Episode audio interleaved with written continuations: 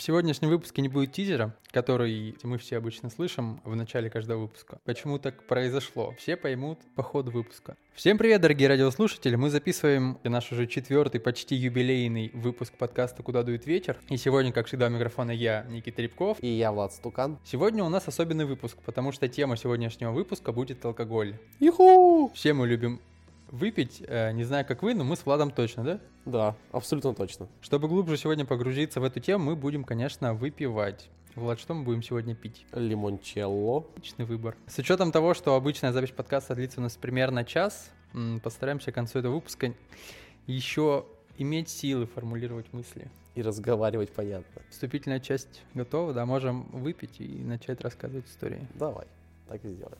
Пизда выпуск. А моя первая история о проблемах с эмпатией у людей.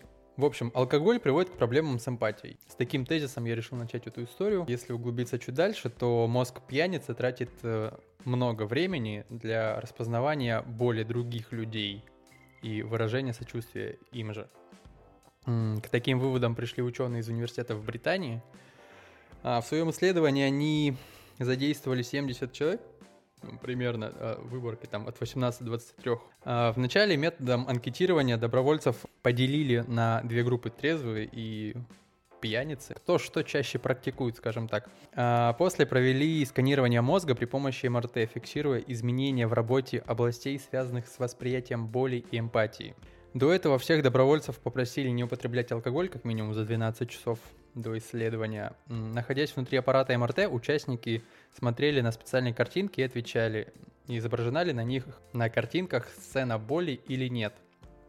Так вот, оказалось, что пьяницам требовалось больше времени, чем трезвенникам для реакции на ситуацию, изображающую боль другого человека и, соответственно, сочувствие ему же. При этом свою боль они понимали хорошо, и если их просили представить травмирующую часть тела как собственную, то их реакция не отличалась от результатов тех же трезвенников. Такая вот история. Слушай, я всегда думал, когда мы собираемся, как будто бы наоборот, чувство эмпатии у них выше, они там, ты все время там обнимаешься, там, кто-то целуется. Я понял, да, о чем ты Танцуют, и как будто бы это не уровень эмпатии. Это не, это не уровень эмпатии, да. Я вот прям, когда сейчас начал это говорить, эту да, мысль, да, да, я, я понял, короче. Я понял, о чем ты говоришь. Это, ну, мне кажется, это уровень вовлеченности и э, способность к, к расслаблению, как будто бы. Ну, то есть отпускание бытовых напряж, напряжений, которые есть в повседневной жизни, не отпускают твое состояние э, посредством алкоголя и вот этой вечеринки в коллективе, в которой ты находишься – она позволяет тебе отпустить вот это все лишнее напряжение и э, ситуативно насладиться моментом. Я думаю, да, да. Так, моя первая история. А, не скажу, о чем она, поймете в процессе. А, сегодня пятница, если вы слушаете в день выхода подкаста. И я так понимаю, большинство наших слушателей уже приготовили свои напитки на сегодняшний вечер. Если вы думаете о том, что вы будете купаться в море алкоголя и тусить до смерти, то забудьте нахрен, вы никогда не сможете переплюнуть лондонский инцидент 17 октября 1814 года, потому что там люди в буквальном смысле купались в алкоголе. Подожди, я просто в том вкину, я как-то читал исследования, я не знаю, сколько это вообще можно подтянуть под исследование. Смысл в том, что ребята рассчитали, сколько нужно потратить денег для того, чтобы принять ванну в шампанском. А, я, я по-моему, даже тоже читал. Ну, не знаю, исследование ли это. Да-да-да. Я не помню, сколько там вышло, но когда я прочитал заголовок, я такой, блядь, что? Ну, слушай, если ты покупаешь этот Гранд Стефан, или как он там, за 180 рублей бутылку, да, спокойно. Вот, в хранилище пивоваренного завода произошла авария, и из здания вырвалось как минимум 500 тысяч литров пивандрия. Поверьте, это только звучит здорово. На деле же четырехметровая стена пива разрушила пару зданий и убила своими последствиями 8 человек, включая четырех детей. Мораль тут только одна. Алкоголь убивает. Я подумал, да, на тему того, что соотношение взрослых и детей к алкоголю, то есть алкоголь никого не щадит. Вообще никого. Пейте, дети, молоко, будете здоровы, блядь. Пейте, дети, молоко, будете здоровы. Пейте, дети, пиво, умрете вы красиво. Красиво вообще. Надо выпить. Я считаю, даже так надо тост оставить. Моя следующая история будет про историю сухих законов. Я изучил пару статей, чуть-чуть прошарился, теперь я Я в, я в контексте, да, я в контексте ситуации сухих законов. А, я расскажу об истории сухих законов на примере нескольких стран. А, вот, начну с самого начала. Сама идея того, что алкоголь причина всех бед, зародилась еще в Британии в начале 19 века. Особенно религиозные ребята верили, что увлечение спиртным ведет ко всем проблемам человечества. То есть бедность, болезни, там социальные какие-то, экономические нестабильности и вплоть до там разрушения семей. Во всем виноват алкоголь. А, не самая ближняя к нам страна вообще по, по всем показателям Новая Зеландия. Я начну вот с нее. Главную роль в борьбе с алкоголем в стране Новой Зеландии сыграл Альянс э, Новой Зеландии. А он включал в себя либералов, прогрессистов, традиционалистов, рьяных католиков, э, всяких, короче. Но решающую роль там сыграли женщины. Их было можно понять, побои и домашнее насилие тогда были сплошь и рядом. И алкоголь этому как бы способствовал. Первая победа движения вот этого Нью-Зеланд Альянса это закон, по которому голосовал каждый округ, предлагая снизить число алкогольных лицензий или полностью запретить продажу на своей земле алкоголя. Для этого нужно было добиться явки в 50% жителей с правом голоса. И э, чтобы 3 из 5 проголосовавших были за, ну, то есть 60%. Вот, фактически это ставило крест на сухом законе движения, ведь правом голоса обладали только мужчины, а они вряд ли были, ну, готовы были отказаться от любимого хобби. Гениально. Заранее все продумали и бабки допустили. Красавцы. Я тоже так считаю. Так, но проблема в том, что в 1893 году Новая Зеландия стала первой страной в мире, где женщины получили право голоса. На этом алкоголя ненавистники не остановились. Всего за 12 лет уже там к 1908 году 12 округов оказались полностью сухими. Вскоре игра пошла по крупному. Вопрос о полном запрете вынесен на национальный референдум. По тогдашним правилам глаз народа превращался в закон, если все те же э, 60% избирателей проголосуют за. Результаты 1911 года показали 55,8%. В 1914 49%. Казалось бы, можно было бы забыть про э, осушение страны, но нет. Альянс пролоббировал изменения правил игры, никаких больше 60%, половина и один голос за и все. Алкоголь полностью покидает страну. Вот теперь стало действительно опасно. Особенно страшно было в декабре 1919 года, когда 49,7% отдали голос за. Судьбу страну решили 40 тысяч солдат, голосовавших в Лондоне, где стараниями одного из пивоваров были, были организованы масштабные агитации, и солдаты проголосовали против. Больше такой массовой поддержки движение не получало никогда, хотя вопрос выносился на референдум на каждом общем голосовании до 1989 года.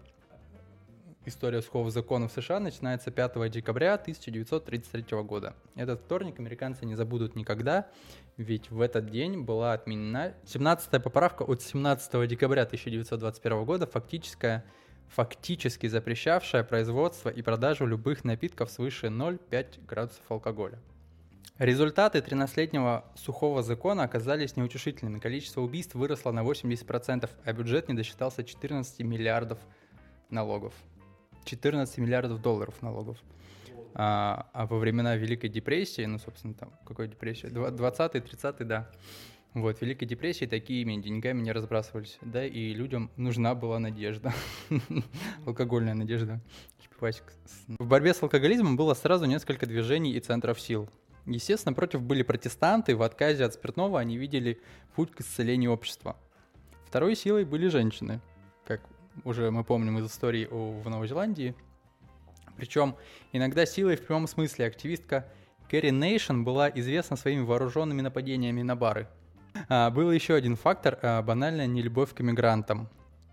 В начале 20 века в Штаты начали перебираться европе... европейцы самых разных происхождений. На многих из них коренные смотрели сверху вниз и не собирались принимать с распростертыми объятиями раз уж немцы, ирландцы итальянцы хотят стать американцами, то пусть откажутся от своих примитивных традиций, то есть пиво, виски и вино.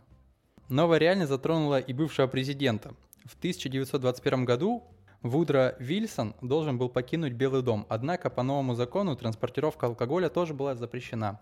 Пришлось писать письмо в Конгресс, чтобы они выдали специальное разрешение и винный погреб президента был в целости и сохранности вывезен. Самое ценное, что у меня есть, это винный погреб. С пьянством в России борются давно и... Безуспешно. точнее. Безуспешно, я бы даже тоже сказал правильно. А, Первый сухой закон появился в начале Первой мировой войны. Население это не остановилось. Сельские жители перешли на самогон, который активно продавали в города. Временное правительство запрет отменило. А вот большевики отказа- отказываться не стали, да еще и ввели уголовное наказание. А, Срок за самогоноварение достигал 5 лет, за распитие алкоголя в публичных местах до года. Ну, соответственно, результатов это никаких не дало. Люди по-прежнему продолжали бухать, как свиньи. В 1924 году в стране начали свободную продажу государственной водки крепостью 30 градусов. Во второй половине 30-х начали открываться кафе и бары, где наливали пиво и вино. В июле уже 1937 года был- было принято постановление о развитии винодельнической промышленности. В 1985 году Горбачев объявил кампанию по борьбе с алкоголизмом, и странным образом сюда попали все, и водка, и вино. Поводы задуматься о здоровье населения в позднем Союзе действительно были. В 70-е потребление спиртного выросло в два раза по сравнению с предыдущим десятилетием. Поэтому партия решила взять а, роль спасения народа на себя. А, борьба пошла по всем фронтам. А, деятелям искусства и культуры приказали забыть про существование алкоголя. Из фильмов вырезали сцены, снимали целые постановки, активно прибегали к тогдашнему аналогу фотошопа с фотографиями Гагарина, мастерски убирали бокалы. Народ, естественно, отреагировал с юмором и отвагой. Горбачева прозвали минеральным секретарем и Сокиным сыном. А, В планах правительства было ежегодно снижать производство водки на 10%, а от вина отказались полностью, перейдя на соки. А, Спиртное продавали только с 2 до 7 дня, лишь одну бутылку в одной руки, а цена на водку выросла почти в два раза. И вот уже 30 лет спустя, в 2015 году, а, Горбачев признался, что антиалкогольная кампания была ошибкой. По некоторым данным, за первый год антиалкогольной кампании бюджет не досчитался 37 миллиардов рублей. При этом сильно выросло потребление сахара, что означало одно – народ перешел на самообеспечение и начал гнать самогон. Момент, который я заметил, это то, что женщины в российском государстве не играют никакой роли. Да, да, на контрасте как раз-таки с другими странами ты замечаешь какие-то особенности. Во-первых, что у тебя сразу падает просто какая-то, ну вот, финансовая стабильность, просто, если она и была какая-то, то просто ты абсолютно, абсолютное количество денег не досчитываешься в бюджете. Ну, то есть, вот что это вот в Союзе он там сказал 30 с чем-то лярдов, что в, в Штатах там Да и, и в Зеландии это понятно, ну, понятно, у тебя есть акцизы во всех этих странах, странах и так далее. Просто тут вопрос немного в другом. Ты их не досчитаешься год-два, а потом для тебя это будет стабильно. Люди перейдут на другое что-то употребление. Либо это спорт, либо там это сахар, да, и что-то еще. Вот, ну, потому что, ну, алкоголь в плане для страны это не показатель плюса, то, что ты не досчитываешься в бюджете, но зато а, человек дольше живет, он дольше несет свои деньги в казну и так далее. Тут просто надо смотреть чуть-чуть по На перспективу я готов в этом плане спорить, потому что а, как раз-таки в, ну, в примере других стран мы э, рассматривали момент того, что типа состояние в стране ухудшалось не только финансовое, но и социальное. Начались а, а, преступления. Люди начали намного чаще идти, о, как это правильно сказать, чтобы не... не На регистрируемые преступления? вот, на- регистрируемое преступление. Регистрируемые? Все, заговорился? Смысл в том, да, что они приступают закон. Вот так вот. На 80%. Я, ну, как бы, по-моему, это дохера. Я не зря сказал регистрируемые преступления, потому что домашнее насилие, допустим, в каких-то в этих странах, не фиксировалось. Ты думаешь, что оно компенсировалось? Типа, раньше было домашнее насилие, потом А пошло. теперь оно просто ушло в, в массы. Подожди, ты а ты не можешь дав- просто так пойти Я- отпиздить жену, ты пошел, отпиздил кого-то другого. Что мешает? Ну, в смысле, а где корреляция между отношением э, в семье и отношением в, в улице, условно? Ну, в смысле, что мешает человеку, условно, перед тем, как он пойдет на улицах что-то ломать дома, также э, причинить вред э, тем, кто дома находится? С чего ты, ну, вот хотя бы в уме у себя предположил, что дома насилия стало меньше? Почему-то у меня такое предположение, что оно чаще всего из-за алкогольного опьянения. Когда человек- Подожди, ну а а с чем тогда было связано, ну, вот это вымещение на, на, на улицах, когда приступали, приступали закон? Ну, потому что, ну, в тебе это копится день, неделю. Ну, это же люди, во-первых, с какими-то отклонениями явно. И когда ты под алкоголем, ну, тут эту вот ненависть, которую ты чаще видишь в обнимашках, целашках и так далее, хуяк взял, въебал. И ты как бы взял и очистил какой-то степени себя от негативных мыслей. Понятно, что ты расстроил жену. Да, базара ноль. Но а, в тебе это не купится там месяц, а ты херак потом через месяц выходишь и там кого-то пишешь просто потому, что ты там стресс словил. Ну, почему-то у меня идет такой ассоциативный ряд. Он, понятно, что он там неправильный и так далее. Я там и не, не поддерживаю его. Но как один из вариантов. В любом случае эмоции нако- имеют накопительный эффект. Ну вот э, негативные эмоции имеют накопительный эффект, и в какой-то момент они доходят до своей эскалации, и ну, происходит выброс, ну эмоциональный. Он происходит как угодно. Там, я не знаю, кто-то кричит, кто-то бьет. А, насколько я понял, в твоей парадигме за счет того, что насилие стало больше на улицах, его стало меньше в семье. Да. Я не согласен с этим тезисом, честно говоря. А Я же не, не говорю, что это правда. Нет, я, я, я просто говорю, что типа, я не считаю, что типа за счет того, что алкоголя стало меньше, и люди пошли негодовать на улице, в семьях стало почему-то меньше насилия. Ну, в смысле, я согласен, что, наверное, алкоголь признак домашнего насилия, но то, что отсутствие алкоголя сыграло значительную роль в, сниже... в показателях снижения домашнего насилия, я не согласен. Я не думаю, что сниж- ну, значительно, но в какой-то степени явно. Ну, не 80%, которые, в которые они сыграли в, в сторону улиц. Возможно, еще отчасти, потому что ты там от того же алкоголя ловишь какой-то определенный а, кайф, расслаб- расслабленность и так далее. И люди шли за чем-то новым, за новыми ощущениями. Ну вот пиздить кого-то, грабить. На, ты на улице, так ты потерял мысль. Они, они же не пили, поэтому шли. А ты говоришь о том, что типа вот от Ну вот от алкоголя они алкоголя, получали, вот. поэтому они шли. Вот, получали, перестали получать.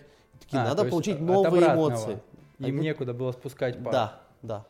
Ну, здесь все очень, честно по- говоря, на понятно. каком-то ба- ну, вот скользком таком вот. Да-да-да. В об- с- ну, типа, я понял твою мысль, я скажу просто, что я не считаю, что, типа, домашнего насилия в, в какой-то момент, когда алкоголь не был в стране, его стало меньше.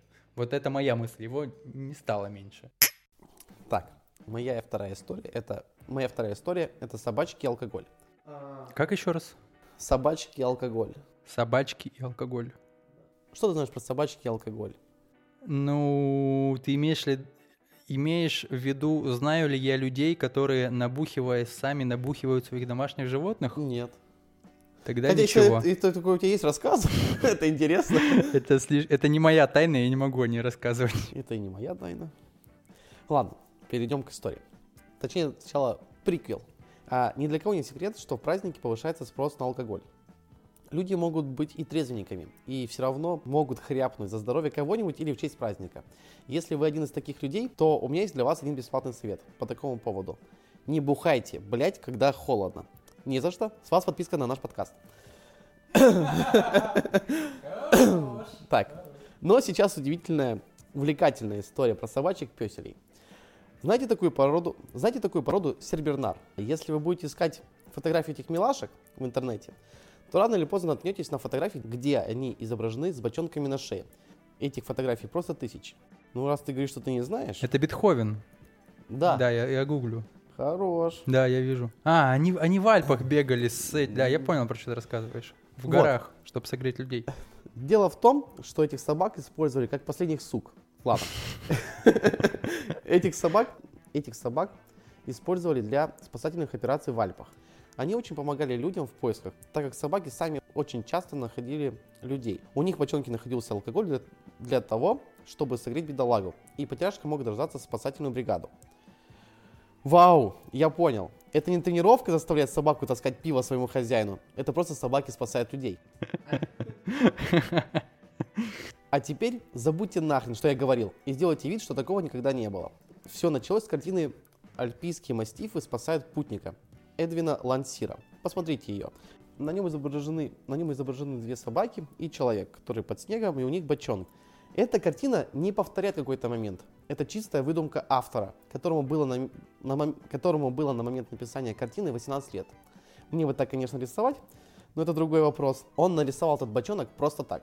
захотелось. И придумал историю о том, что там был алкоголь, в частности бренди. Красава. Этот бочонок неплохо так влился в нашу поп-культуру. Сначала другие художники перенимали этот бред, а потом появились рассказы очевидцев, а теперь это есть и в мультфильмах. Том и Джерри, Плуто, например. В них четко просматривается, что находится внутри этого бочонка и как он помогает согреть замерзших бедолаг. А на деле никто никогда не вешал на собак эти хреновины. Также смотрите, самого популярного сербернара. Звали Барри, а, и он спас 40 человек. И теперь в Бермском музее стоит чучело этой самой собаки. Угадайте, что на нем есть. Правильно, бочонок. Достоверный музей прям, 146 из 100, блядь. Алкоголь ведь действительно согревает. Есть такое слово в словаре. Согрев. Где указано, что согрев это чуть-чуть хряпнуть алкоголя, чтобы согреться. Логично? Нет. Это вы только думаете, что согрелись. На самом деле алкоголь вызывает расширение кровеносных сосудов. Это приводит к приливу крови, чувству тепла. Именно это чувство укоренило миф о том, что алкоголь согревает. А на самом деле вообще все наоборот. Температура тела быстро снижается. Поэтому очень опасно бухать по морозу. Не заметите, как получите переохлаждение. А вот теперь представьте, что у сербернаров действительно был, был, был бы алкоголь внутри бочонков. Отряд собака-убийц. Я бы снял такой фильм.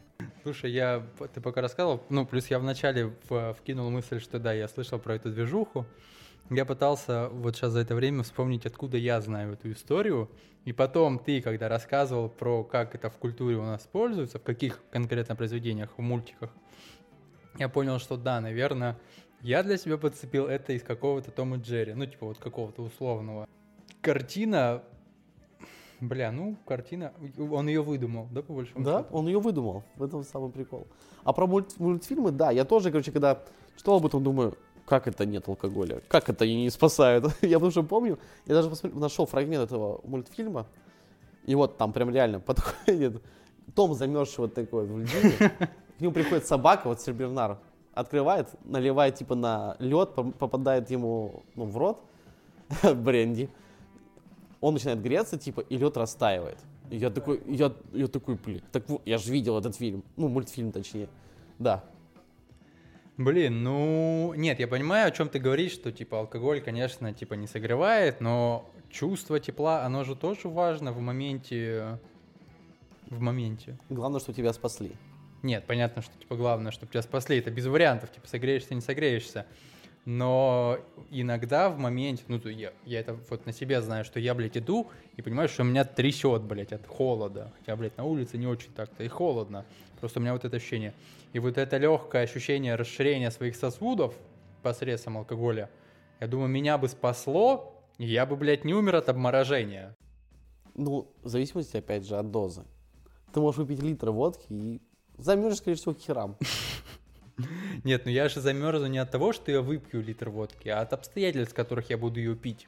Ну, типа, я буду, блядь, сидеть на улице в морозе. И без сэндвича. Тем более. Нет, смысл в том, что, типа, если я выпил э, чуть алкоголя для того, чтобы почувствовать себя э, чуть-чуть более комфортно, ну, в смысле, вот, тепло, я почувствовал это ощущение, и это мне придаст сил для того, чтобы сделать какое-то усилие, дойти до места, где мне будет, ну, типа, я, блядь, смогу выжить, это, типа, один момент. И, типа, да, он, он, блядь, работает, ну, вот в этой парадигме. Другой, другой момент, если, блядь, ну, я не могу двигаться, мне набухали, как свинью, и я, блядь, в сугробе лежу такой набуханный, тогда, блядь, конечно, даже если я буду в сугробе возле дома, мне ничего не поможет. Да. И вот по первый вариант, я также жене говорю, что я не набухался, я просто себя спасал. Но мне не верит. Я думаю, если бы они бегали с маленькими бочонками, то это бы работало. А если... Чисто 0,2. Ну, типа, ну, ну, короче, небольшого объема. Там надо статистическое исследование проводить э, разных собак с разными объемами отсылать, потом смотреть, какое количество людей вернулось и какого, ну, сколько они выпили выборку вот эту смотреть, и потом уже а, вымерять идеальный объем. Вот. Такая мысль. Возможно. Но до сих пор это в практике не используется. Так, третья история. Хотя, казалось бы, перед этой историей надо было, конечно, стопудово выпить. А, моя третья история про, про традицию чокаться. Существует языческое объяснение, почему люди чокаются. А, раньше верили в существование божеств и нечисти, и в то, что они управляют жизнью каждого. Считается, что звук при чокании отпугивает нечисть. В некоторых странах Африки до сих пор есть традиция звонить специальные колокольчики перед употреблением спиртных напитков, чтобы отпугнуть злых духов. А вообще чокаться принято с античных времен. Тогда этот прием применяли, чтобы обеспечить свою безопасность. Потому что отравление случалось достаточно часто и чаще всего э, яд подсыпали во время пира. Сначала хозяин отпивал немного из общего сосуда, затем все кубки наливали вином до краев и сильно чокались, чтобы напитки во всех кубках перемешались. А, это было своеобразной, своеобразной гарантией не быть отравленным. Если человек отказывался чокаться, то его тут же подозревали в плохих намерениях, а также считалось, что он не уважает э, присутствующих на застолье. Также существует традиция обмена бокалами. В случае отказа отведать из предложенного кубка немного вина, это расценивалось как трусость и оскорбление. Впоследствии эта традиция дошла и до наших времен. Сейчас э, существуют правила этикета, по которым принято чокаться. Этот ритуал очень нравится людям, и, и им пользуются многие народы мира. А во многих странах мира перед тем, как выпить, обязательно нужно произнести вступительное слово или короткий тост у меня есть теперь четкая маза. Нет у тебя четкого. Нет, не маза. Сейчас точно четкого ничего нет. У меня есть точно предъява к людям, которые с нами не хотят пить, что это трусость, и они не уважают тех, кто находится за столом. С учетом того, что за столом нахожусь только я? Ну, это сейчас. Эту историю про то, что чокается, что... Безопасность. Так, так, чтобы, да, типа, чтобы у всех других тоже попало, я это уже слышал. Ну, как бы знаю. Знаете, кто плох, когда пьян? Нет. Все. Не твоя тетушка на юбилее, а птицы тоже.